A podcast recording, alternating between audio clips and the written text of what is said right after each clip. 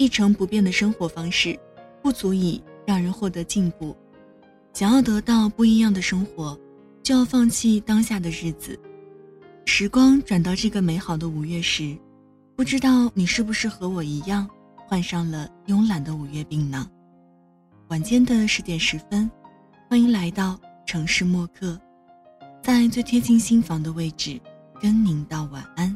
我是一米，今天想跟您分享的这一封信，来自绿茄子猫。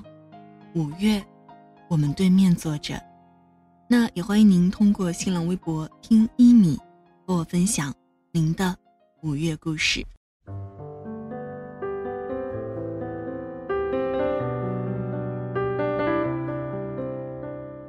有天晚上躺在床上，脑子里莫名的冒出一个问题，大概就是从小到大，我能够坚持下来的事儿究竟有多少件？翻来覆去，绞尽脑汁的想了很久，最后得出的结论让我有些失望。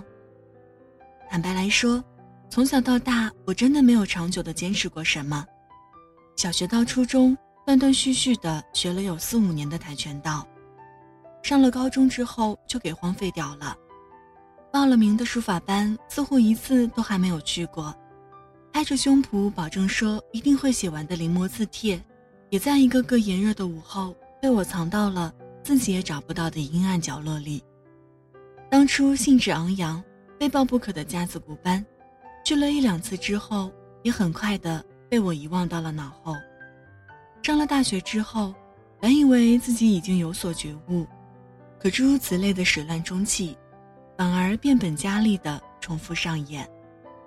大一刚进来的时候，满腔热情的一口气报了好几个校会、院会的部门，幻想自己即将可以有番大的作为。运气倒是不赖，面试之后都留了下来。可笑的是，两三个学期下来，自己退了个干净，什么都没带走，也什么都没留下。终于愿意承认自己是个三分钟热度、没什么责任心的人。以前旁人问起的时候，总会理直气壮地回答说：“因为我胸无大志呀。”起初我的确是这么相信的，也是这样告诉自己的。可没人意识到，这只是我内心的一种逃避，避重就轻，包括我自己。如今才明白，可能从一开始我就没信心对任何一件事物。投入太持久的、太浓烈的感情，说白了就是没什么责任心。也想过要试着改变自己，但最后得出的结论，同样让我有些失望。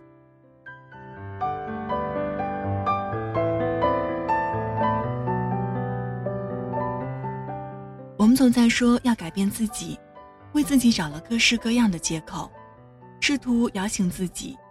也幻想一夜之间就成就出一个脱胎换骨的自己，我们又太有仪式感，将起点画在了脚下，却始终不肯再往前迈出，哪怕一小步。还想着今天就快过完了，要不就等明天吧，或者下周一也行。再仔细想想，哎呀，半个月之后就要过生日了，好像也不差这几天。不然就干脆等过完生日吧。似乎吹灭蜡烛的那个刹那，会有一道圣光打在我身上，然后告诉我说，从这一刻、这一秒开始，我的人生进入了新的篇章。于是乎，想要改变自己的计划一拖再拖，酝酿了很久很久，却始终结不出一个真正的果实来。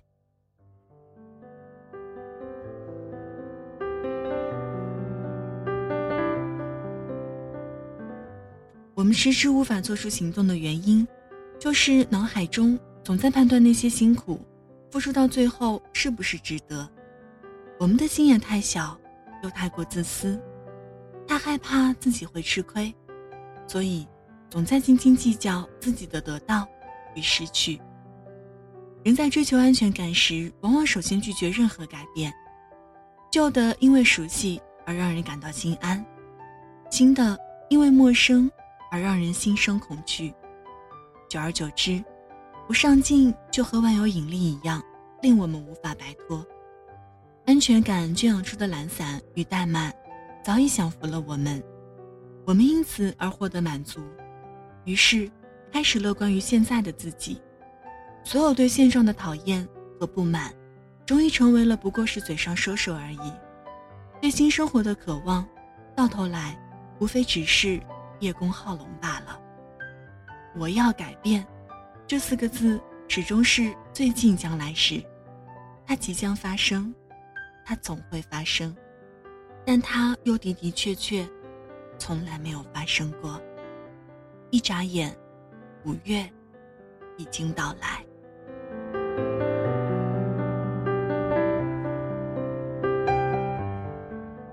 方城市的夏天似乎从来都是热的不像话，从早到晚，治疗不知疲倦的叫着，没有一丝凉风，稠乎乎的空气好像被凝住了。我们像是生活在一个大蒸笼下，仿佛一点星火溅过来就会彼此引爆。你们知道吗？五月其实是一种病。百度百科告诉我，五月病又称季节性懒惰症候群。在春夏之交的五月，因理想期许和现实的差距，人际关系没有达到预定状态而产生的厌倦易疲乏的情绪问题。我在心里暗自偷笑，好想为自己请一整个五月的病假呀。于是，想要改变自己，想要获得新生活，却一直畏畏缩缩的我，在这个充斥着五月病的月份，又成功的为自己找到了一个拖延的好借口，并且心安理得。也难怪我没办法获得进步。此时此刻，想起了林白的那首诗。五月，我们对面坐着，犹如梦中。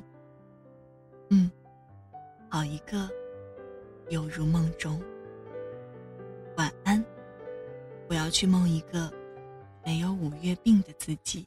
信箱没有你，写着最近的信。街上看不见你多情的人。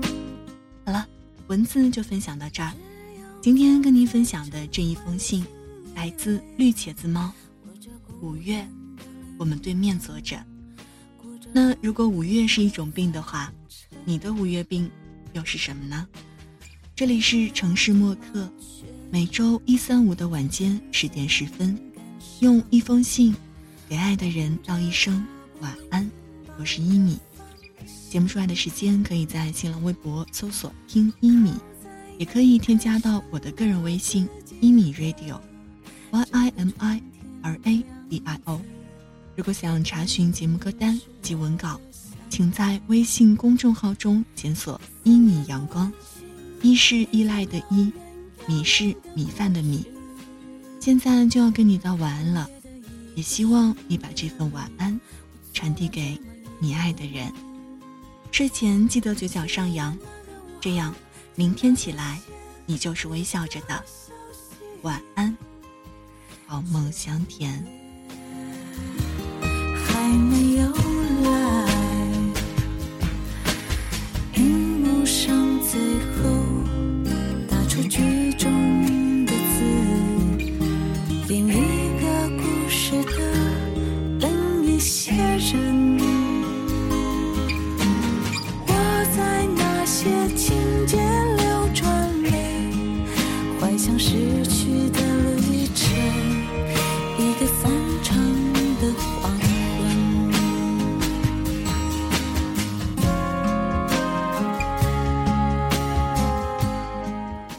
晚上十点，赶回家的最后一班地铁，坐空无一人的公交，寄没有地址的信，拆自己给自己买的礼物，化没有人欣赏的妆。我们在白昼扮演别人，却想夜晚要一个拥抱留念。城市墨客，用一封信找回被遗忘的曾经。